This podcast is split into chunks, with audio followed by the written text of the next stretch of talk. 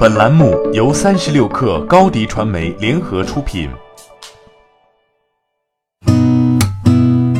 八点一刻，听互联网圈的新鲜事儿。今天是二零一八年十月二十九号，星期一。你好，我是金盛。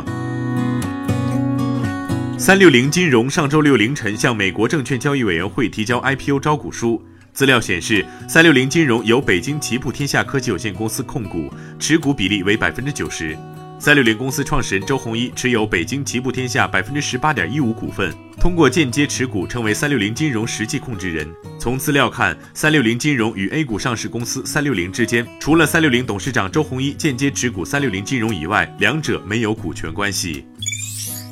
据财经报道，继做外卖之后，滴滴开始考虑孵化新业务。目前，滴滴有意探索的是酒店业务。从今年大约九月份开始，高层从外卖团队拨了一部分员工出来，让他们到各个酒店做体验。虽然滴滴官方对三十六氪回应称，目前公司正在全力投入安全整改工作，近期没有上线新业务的计划。不过，有知情人士此前告诉三十六氪，滴滴在今年八月份时确实有做新业务的计划，其中就包括了酒店业务。只不过因为突发的顺风车这起黑天鹅事件，基本都已经停滞了。不只是酒店业务的探索，如果没有今年八月底的顺风车事件，滴滴的整个酒旅业务本来也有可能已经悄悄上线。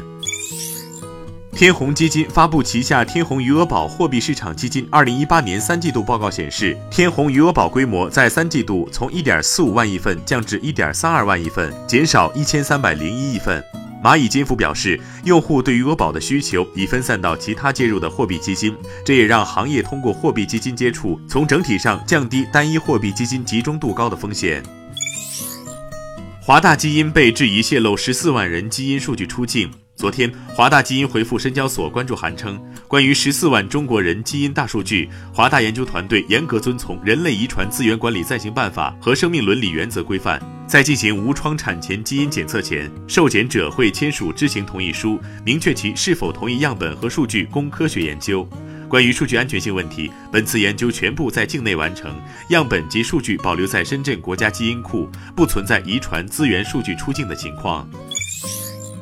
据国外媒体报道，电动汽车生产商拜腾 CEO 及共同创始人毕福康对德国汽车周报表示，可能进行首次公开发行，为扩大业务筹措所需资金。毕福康表示，由于相关业务的资本密集型特点和我们的扩张，在股票市场上市的话题将变得有意义。毕富康称，在上市之前，拜腾将寻求向私人投资者再进行一轮融资，然后开始生产汽车。拜腾此前曾表示，首款量产车型的预生产将在明年上半年实现，并于明年第四季度正式上市。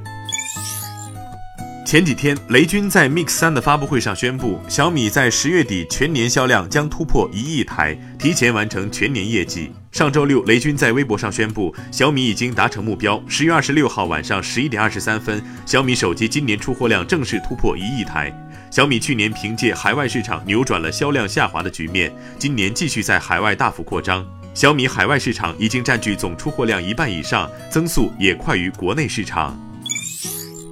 二零一八年十月二十七号下午十六时，中国首枚民营火箭朱雀一号运载火箭在酒泉发射。随后，火箭发射后所搭载卫星未能入轨，发射失败。朱雀一号搭载了微小卫星，并将其送至太阳同步轨道，满足在轨科学实验需求，并配有集成数据回传系统。朱雀一号是蓝箭航天自主研发的三级运载火箭，是中国首个由民企设计研制、生产制造并运营发射的商业航天项目。蓝箭投入一亿元人民币经费研制朱雀一号。八点一刻，今日言论，在近日央视财经频道播出的《遇见大咖》节目中，针对于与江淮合作未来丢不丢分的问题，未来汽车 CEO 李斌表示，保时捷的工厂肯定不如江淮的工厂，江淮完全按照未来的工艺要求去设计生产线。目前，未来 ES 八系列 SUV 是由江淮汽车代工生产。据外媒报道，阿里巴巴创始人马云称，在他刚出道的时候，非常恨盖茨。马云在以色列特拉维夫的一次创新峰会上演讲时说：“因为我当时觉得微软抢走了我们的一切机会。”他表示自己在二十年前就意识到了创新是被逼出来的，后来也与盖茨结成了非常亲密的好朋友。马云说：“我永远不可能变得像他一样富有，但是有一件事我做的比他好，那就是我退休比他早。”好，今天咱们就先聊到这儿，更多精彩内容就在三十六课 App 音频频道。责编：彦东，我是金盛，八点一刻，咱们明天见。